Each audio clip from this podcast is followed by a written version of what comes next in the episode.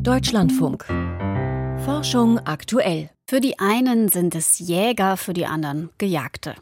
Haie sind sowas wie die Chefs der Meere, aber wenn Fischer ihre Netze auswerfen, dann wendet sich das Blatt. Und das geht so weit, dass die meisten Hai- und Rochenarten in Riffen verschwinden könnten. Darum geht's gleich. Ich bin Sophie Stiegler. Zuerst schauen wir aber auf eine kleine Pille. Die ist rund, glänzt, gibt sie in rosa oder blau. Also eigentlich sieht sie aus, wie sich das gehört für eine Tablette. Drin ist Zucker, Farbstoff, Stärke und noch ein paar andere Verbindungen, aber kein Wirkstoff. Ein bisschen verschämt werden die Pillen als P-Dragies verkauft. Man könnte aber auch einfach sagen Placebo dass sie keinen Wirkstoff enthalten. Das heißt aber nicht, dass sie nicht wirken. Gegen Schmerzen, Depressionen, sogar gegen Angst und Traurigkeit können sie helfen. In einer neuen Studie von der Uni Basel hat die Psychologin Dylan Césaire nachgewiesen, dass Placebos sogar gegen Schuldgefühle wirken. Und zwar auch, wenn man ganz offen dazu sagt, dass die Pillen keinen Wirkstoff enthalten. Dazu wollte ich mehr von ihr wissen. Was genau wurde den Teilnehmern und Teilnehmerinnen in ihrer Studie gesagt, was sie da eigentlich bekommen? Also es gab ja drei Gruppen in unserer Studie und das unterschied sich dann je nach Gruppe. Ähm, in der Kontrollgruppe, da gab es ja keine Behandlung und in den beiden anderen Gruppen, da gab es ja jeweils diese Placebo-Behandlung und eine Gruppe, ähm, die bekam die Information, dass es sich um ein Phytopharmakon handelt, das gegen Schuldgefühle wirken soll. Und die andere Gruppe, die bekam die Information, dass es sich tatsächlich um ein Placebo handelt. Und wir gaben dann auch noch eine Erklärung dazu ab, warum wir denken, dass dieses Placebo helfen kann, auch wenn es keinen Wirkstoff enthält. Und da haben wir Dinge erwähnt, wie zum Beispiel, dass Erwartungen hilfreich sein können oder auch, dass der Körper automatisch auf die Einnahme von Pillen reagieren kann und dass es so zu einer Wirkung kommen kann. In der Studie sollten sich ja die Teilnehmenden an eine Situation erinnern, bei denen sie Schuldgefühle empfunden haben. Und dann gab es eben das Scheinmedikament und anschließend wurde gefragt, ob sie sich besser fühlen. Wie waren dann die Ergebnisse? Genau, die Ergebnisse waren so, dass wir eine Verringerung der Schuldgefühle gesehen haben, und zwar in beiden Placebo-Gruppen. Und da ist es wirklich interessant, dass wir das auch bei der Gruppe gefunden haben, die eben gewusst hat, dass es sich um ein Placebo handelt.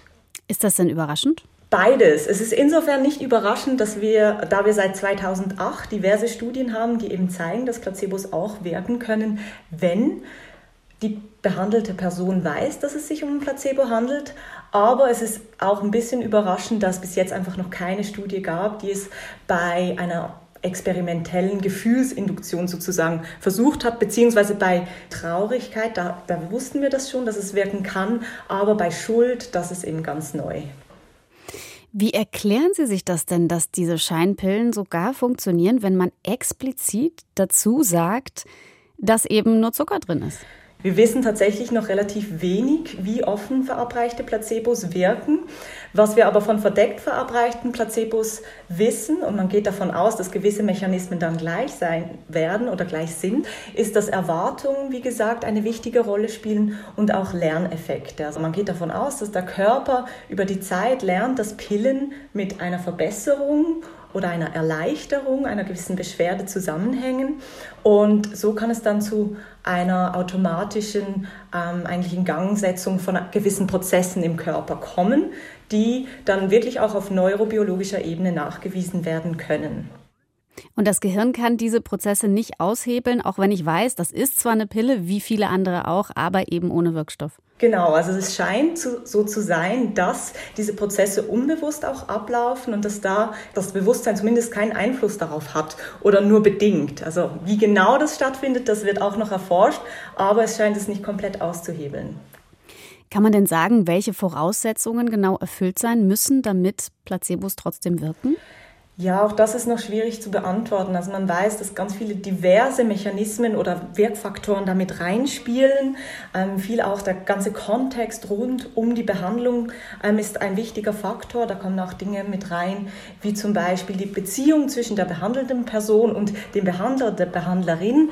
Und ähm, also auch das ist wichtig, dass wir uns da umsorgt fühlen zum Beispiel und der Person vertrauen. Aber es gibt auch Persönlichkeitsfaktoren, zumindest bei verdeckt verabreichten Placebos Placebos, wo wir wissen, dass die begünstigen.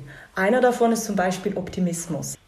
Wenn sich jetzt die Evidenz erhärtet, dass man Placebos auch offen verabreichen kann, was bedeutet das denn für die Behandlung von Patienten und Patientinnen? Ja, also das Spannende an Placebos ist ja eigentlich, dass sie bis jetzt eigentlich immer, man versuchte diese Effekte zumindest in klinischen Studien immer wegzu radikalisieren oder wegzumachen sozusagen, weil man ja zeigen wollte, dass das Medikament besser wirkt als das Placebo. Jetzt ist es aber so, dass in der klinischen Praxis diese Placebo-Effekte eigentlich sehr spannend sein können für das Wohl der Patienten und Patientinnen, denn Placebos können, so die Theorie, ähm, dazu beitragen, dass man zum Beispiel vielleicht die Dosis eines Medikaments reduzieren kann, wenn wir es schaffen, diesen Placebo-Effekt rum, rund um die Medikamenteneinnahme zu maximieren.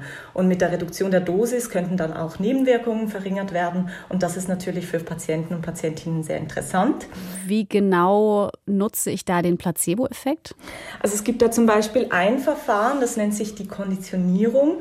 Und da geht man so vor, dass man ein Medikament immer zusammen mit einem Placebo über eine gewisse Zeit einnimmt, sodass eigentlich dann wie eine Kopplung entsteht, des, also eine Kopplung des Effekts mit dieser Placebo-Pille entsteht, also des Effekts des Medikamentes eigentlich. Und irgendwann. Also man lernt sozusagen, äh, dass der Placebo was Gutes macht im Körper, dass er mir hilft. Genau, das ist dann wie so ein Lerneffekt, der dann mit dieser Pille assoziiert wird. Und das führt dann dazu, dass man mit der Zeit eigentlich dann das Medikament sogar weglassen kann oder die Dosis, wie gesagt, reduzieren kann und dazu dann noch dieses Placebo einnimmt und immer noch denselben Effekt erzielen kann. Halten Sie das denn für realistisch, dass in den nächsten Jahren Placebos stärker in der Behandlung eingesetzt werden, ganz gezielt? Ob sie so konkret eingesetzt werden, das ist noch ganz schwierig abzuschätzen. Es gibt natürlich ähm, auch eine gewisse Skepsis diesen Placebos gegenüber. Und ähm, was ich mir aber gut vorstellen kann und was man auch schon sieht in der Ausbildung von zum Beispiel Medizinern und Medizinerinnen und auch aber auch bei uns Psychologinnen, dass man mehr über den Placebo-Effekt spricht und dass man die Faktoren, die dazu führen, dass der auftritt, dass man die besser kennenlernt und auch versucht, gezielter bei der Behandlung von Patienten und Patientinnen ähm, zu berücksichtigen und einzusetzen. Dilan Césaire von der Uni Basel sagt, in der Forschung ist der Placebo-Effekt oft lästig. Bei der Behandlung von Krankheiten könnte er dagegen nützlich sein. Wenn Sie ans Älterwerden denken, was macht Ihnen da die größten Sorgen? Da kommt am häufigsten als Antwort Alzheimer. Die Zahl der Menschen mit Demenz, die nimmt zu, auch in Deutschland, einfach weil die Bevölkerung immer älter wird. Die Medikamentenforschung, die macht ja, kleine Trippelschritte. Deswegen hat man zurzeit eigentlich die besten Chancen, Einfluss zu nehmen, wenn man seine eigenen Risikofaktoren versucht zu senken. Der Großteil des Risikos, der wird zwar von den Genen bestimmt, da kann man nichts machen, aber immerhin 40 Prozent des Risikos gehen auf Faktoren zurück, die jede und jeder beeinflussen kann. In Großbritannien startet heute der Brain Health Check-in. Das ist ein Fragebogen zur Gesundheit des Gehirns und mein Kollege Volkert Wildermuth, der hat bei der Vorstellung zugehört und hat auch den Fragebogen ausprobiert. Volkert, was musstest du da angeben? Ja, das steht direkt dran. Da geht's drei Bereiche, Gehirn, Sozialleben und das Herz. Und wenn man sich da so durchklickt, da wird man gefragt beim Gehirn, zum Beispiel, schlafen Sie gut? Haben Sie Hobbys? Spielen Sie ein Instrument? Und dann geht's auch schon zum Sozialen. Also sind nur ganz wenig Fragen. Da, wie oft sprechen Sie mit Freunden täglich oder nur einmal die Woche und hören Sie gut? Und schließlich, wie sieht's mit dem Herzen aus? Also Rauchen, Alkohol, Ernährung, Bewegung. Wann war der letzte Gesundheitscheck? Das Ganze, das dauert keine zehn Minuten. Und dann gibt's tatsächlich wirklich konkrete Tipps, wo man selbst das Risiko für eine Demenz am besten senken kann. Ich sollte vielleicht nicht unbedingt jeden Abend Wein trinken und in jedem Fall mehr Sport treiben. Die Ratschläge äh, kommen jetzt schon ein bisschen bekannt vor. Die sind ja auch in keinem Fall falsch. Aber weiß man denn sicher, dass die wirklich alle speziell gegen Demenz helfen? Ja, tatsächlich. 2020 hat die Lancet Commission einen Überblick über die Studienlage verfasst und in dem Bericht, da werden drei Lebensphasen unterschieden. Im jungen Alter, da ist die Bildung der entscheidende Faktor. Schule, Uni, aber auch Berufsausbildung. Wer sein Gehirn früh trainiert, der kommt später mit dem Nachlassen des Gedächtnisses besser zurecht. Zwischen 45 und 65 Jahren steht der Blutdruck an erster Stelle, dann Übergewicht, Alkohol, aber auch Kopfverletzungen und für mich überraschend Schwerhörigkeit. Ab 65 65 wird dann Rauchen zum größten Risikofaktor und dann kommen aber auch schon Einsamkeit und Depressionen. All diese Faktoren hat man in großen Bevölkerungsstudien identifiziert, in Deutschland zum Beispiel in der Rheinland-Studie. Das heißt aber auch, man bräuchte eigentlich für jede Altersgruppe eine eigene Empfehlung? Ja, tatsächlich ist das so. Es gibt unterschiedliche Empfehlungen. Diese Fragebogen, der richtet sich jetzt an die 45 bis 65-Jährigen. Die sind einerseits motiviert und andererseits kann man da noch großen Einfluss nehmen. Generell gilt, je früher man was für sein Gehirn tut, desto besser. Aber auch im höheren Alter, also bei mir, da kann man tatsächlich immer noch was tun. Die finnische Finger Study, die hat zum Beispiel ergeben, dass Ernährungsberatung, Sportangebote und eine gute Einstellung von Blutdruck und Blutzucker das Gehirn tatsächlich länger gesund halten. Generell ist es ja so, in westlichen Ländern steigt die Zahl der Demenzpatienten, einfach weil die Zahl der Älteren steigt. Aber für den oder die Einzelne, da sieht die Sache anders aus. Da scheint das Risiko sogar leicht zu sinken und das wird schon auf die Effekte von Anti-Rauch-Kampagnen und die bessere Blutdruckeinstellung zurückgeführt. Jetzt hast du vorhin erwähnt, dass auch gefragt wird, wie gut man hört. Ähm, der Zusammenhang mit Demenz ist mir neu. Warum ist das wichtig? Schwerhörigkeit wird tatsächlich für rund acht Prozent des Demenzrisikos verantwortlich gemacht. Bei der Pressekonferenz wurde eine Studie von 2022 vorgestellt. Da hatten schwerhörige Menschen mit Hörgerät, die hatten das bekommen und manche, die haben das tatsächlich jeden Tag im Ohr gehabt. Andere, die ließen es in der Schublade verstauben. Und dann hat man ein bisschen gewartet und geguckt und dann zeigte sich, die, die das nicht verwendet haben, die hatten etwa doppelt so hohes Risiko, eine leichte kognitive Beeinträchtigung zu bekommen. Also wer schlecht hört, der zieht sich auch sozial zurück, macht weniger Sport. Das kann sogar sein, dass er häufiger stürzt. Das alles begünstigt Demenzen. Also in jedem Fall Hörtest machen und ein Hörgerät wirklich verwenden. Was kann denn so ein Internetangebot letzten Endes leisten? Weil eigentlich wissen jetzt ja eigentlich auch alle, dass sie sich gesund ernähren und am besten bewegen sollten. Ja, tatsächlich, aber dieser Fokus auf das Gehirn, der ist neu. Und weil die Angst vor Demenzen so groß ist, erhofft sich Alzheimer's Research UK eine größere Wirkung, die dann auch tatsächlich dem Herzen und dem Stoffwechsel zugutekommt. Bei der Pressekonferenz wurde aber auch betont, es geht darum, das Risiko zu senken. Einen sicheren Schutz gibt's nicht. Und deshalb war es Demenzforscher Charles Marshall auch besonders wichtig zu betonen, wenn jemand eine Demenz entwickelt, dann ist das nicht seine Schuld. 60 Prozent liegt in den Genen, da kann man gar nichts machen. Gegen Demenz kann man auch selbst was tun, zumindest ein bisschen was. Darauf macht eine neue Kampagne in Großbritannien aufmerksam. Volkert Wildermuth hat erklärt, worum es geht. Vielen Dank dafür. Ich erinnere mich noch ganz genau an das Gefühl. Solange ich den Kopf über Wasser hatte, da war gar nichts zu sehen. Die Felseninseln rundherum. Ansonsten war es ziemlich langweilig. Ähm, aber als ich dann abgetaucht bin, da durfte ich zwei Wesen beobachten und für die fällt mir eigentlich überhaupt kein anderes Wort als majestätisch ein. Das waren zwei Manta-Rochen und die haben da ihre Runden gedreht und mit ihren flachen, spitz zulaufenden Flossen waren die so ein bisschen wie Raumschiffe, die so ganz still und erhaben durchs Wasser gleiten. Die waren gerade in der Putzerstation, also wurden von so kleinen Fischen von Parasiten auf der Haut befreit. Und ich glaube, ich hätte auch die Luft angehalten, wenn ich nicht unter Wasser gewesen wäre. Aber zu Rochen und Haien, die in Korallenriffen leben, da gibt es leider keine guten Nachrichten. In der aktuellen Studie kann man nachlesen, dass fast zwei Drittel dieser Arten vom Aussterben bedroht sind. Andrea Remsmeier hat zu den Ursachen für die Bedrohung von Haien und Rochen recherchiert, und zwar in Mittelamerika. Zwei Drittel der Riffhaie und Rochen bedroht. Ist das überraschend? Ja, das ist leider nicht überraschend. Also es hat vor zwei Jahren schon einmal eine Studie gegeben, die hatte ein ähnlich dramatisches Ergebnis. Also danach sind in den vergangenen 50 Jahren die Populationen der Haie und Rochen um über 70 Prozent zusammengebrochen. Und ich selbst, als ich jetzt im November äh, in Panama war, habe auch versucht, einen lebenden Hai zu sehen und habe keinen zu Gesicht gekriegt. Also wir hatten da ein Fischerboot gemietet und sind vor der Pazifikküste gekreuzt. Keine Dreiecksflosse weit und breit. Das sagt vielleicht noch nicht viel, aber ich war kurz darauf auf dem Fischmarkt in Panama und da lagen sie dann, zu Dutzenden, ohne Kopf, ohne Flossen und vor allem ganz klein. Also die meisten waren Jungfische. Die sind im Babyalter kaum entwachsen, da sind sie schon im Fischernetz gelandet. Also Überfischung ist ein Problem, aber das ist ja nicht nur ein Problem, was die Haie betrifft. Ähm, sind denn Haie so viel stärker bedroht als andere Fischarten dadurch? Ja, deutlich stärker. Wenn es nach der aktuellen Studie geht, dann sind die Riffhaie und Riffrochen noch mal besonders bedroht. Also zum Beispiel auch weit verbreitete Arten wie der Bullenhai oder der Riffmanta. Auch die stehen kurz vor dem Aussterben. Das waren wahrscheinlich die, die ich da gesehen habe damals, ne? Ja, möglicherweise. Also das Problem ist, dass viele Haiarten äh, die Lagunen und Riffe als Kinderstube brauchen. Also Haie haben ja eine sehr faszinierende Biologie. Sie leichen nicht wie andere Fische, sondern sie gebären ihre Jungen lebendig und auch nicht viele pro Jahr. Und diese Jungen wiederum brauchen viele Jahre bis zur Geschlechtsreife, je nach Art.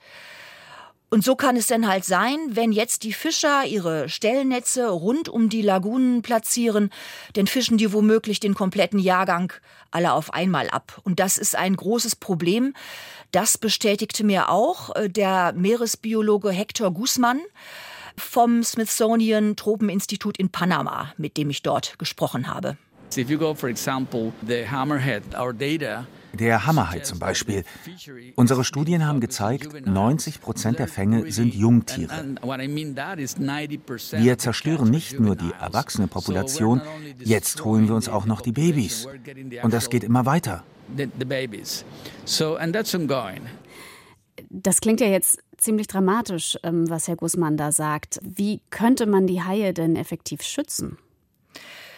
Ja, Meeresschutzgebiete einrichten rund um die Riffe und Lagunen. Das wäre sehr einfach, schnell umzusetzen und hocheffektiv, sagt Hector Guzman.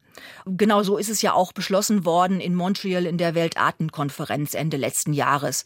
Aber es dauert halt seine Zeit. Und das andere Problem ist, es gibt viele Schutzmaßnahmen, aber die werden oft nicht konsequent genug umgesetzt.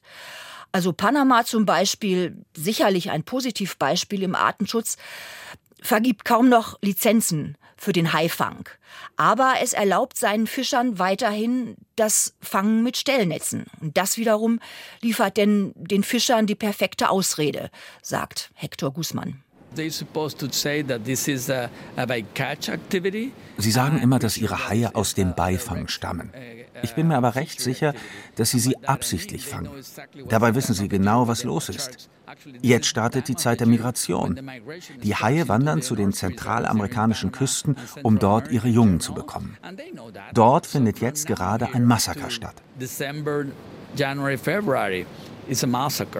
die Haiweibchen migrieren über hunderte, manchmal über tausende Kilometer zu ihren Geburtsplätzen in den Lagunen und da stehen dann die Stellnetze. Und die Fischer brauchen einfach nur zu sagen, ja, sorry, alles Beifang. Und schon können sie ihre Beute ganz normal zu Markte tragen. Es ist ja jetzt noch gar nicht so lange her, da war die Washingtoner Artenschutzkonferenz, also eine internationale Konferenz in Panama, und da wurde beschlossen, dass der Handel mit 60 Haiarten strenger kontrolliert werden soll. Könnte das denn was bringen? Ja, also ich war auf dieser Konferenz und die Artenschützer haben sich riesig gefreut. Die feiern das als großen Durchbruch. Also es ist so, dass diese Unterschutzstellung von 60 weiteren Haiarten, die betrifft insbesondere den internationalen Handel mit Haifischflossen. Also Haifischflossen, das ist ja ein ganz lukratives Geschäft, weil Haifischflossensuppe in Asien als eine prestigeträchtige Delikatesse gilt. Also da steckt eine, eine Menge Geld drin in diesem Geschäft. Und es ist aber ein furchtbar grausames Geschäft, weil den Haien werden an Bord oft bei lebendigem Leibe einfach die Flossen abgeschnitten. Das ist zwar in vielen Ländern inzwischen verboten, aber der Ozean ist weit. Wer will das kontrollieren? Dem soll jetzt durch die Unterschutzstellung äh, der Riegel vorgeschoben werden. Das bedeutet, heute muss man für den Handel mit den meisten Arten staatliche Genehmigungen einholen. Wie würdest du das einschätzen? Werden wir die Haie retten oder werden einfach ganz viele Arten aussterben? Also ich selbst, ja, ich bin da skeptisch und ich mache mir auch weiterhin große Sorgen um den Hai. Also es muss man sich einfach mal vorstellen. Der Hai ist 450 Millionen Jahre auf diesem Planeten. Er gehört zu den ältesten Lebewesen überhaupt. Und jetzt hat es kaum 50 Jahre gedauert und schwupp ist er fast schon weg. Wer mehr über den Schutz von Haien hören möchte, mehr dazu gibt's von Andrea Riemsmeier zu dieser Zeit am Sonntag in Wissenschaft im Brennpunkt mit dem Titel Keine Haie, Raubfisch im Ausverkauf. Und jetzt ist Zeit für die Meldungen von und mit Lucian Haas. Moderna will die Zulassung für einen RSV-Impfstoff beantragen, und zwar für den Einsatz bei Menschen ab 60 Jahren. Das respiratorische Syncytialvirus, kurz RSV, verursacht Atemwegserkrankungen, die vor allem Kleinkindern, aber auch älteren Menschen mit einem schwächeren Immunsystem gefährlich werden können. Moderna hat vielversprechende Ergebnisse einer großen klinischen Studie zur Wirksamkeit präsentiert. Demnach soll der experimentelle mRNA-Impfstoff das Risiko einer schweren RSV-Erkrankung bei über 60-Jährigen um 84 Prozent reduzieren. Der getestete RSV-Impfstoff basiert auf der gleichen Technologie wie die mRNA-Impfstoffe gegen das Coronavirus. UV-Lampen zur Härtung von Nagellack könnten Mutationen hervorrufen. Gel-Nagellack, der besonders lange halten soll, wird mit Hilfe von UV-Licht getrocknet und ausgehärtet. Das vor allem in Nagelstudios eingesetzte Verfahren birgt möglicherweise größere Gesundheitsrisiken als bisher bekannt. Davor warnt ein Forschungsteam aus den USA im Fachjournal Nature Communications. In Experimenten setzten die Forschenden verschiedene Hautzellkulturen dem Licht handelsüblicher UV-Nagellacktrockner aus. 20 Minuten Bestrahlung führten bei einem Fünftel der Zellen schon zum Zelltod. Die überlebenden Zellen wiesen häufig Mutationen in ihrem Erbgut auf, wie sie für Hautkrebs typisch sind. Die Laborstudie liefere keinen Beweis, dass die UV-Trocknung lackierter Fingernägel tatsächlich das Hautkrebsrisiko steigert, so die Forschenden.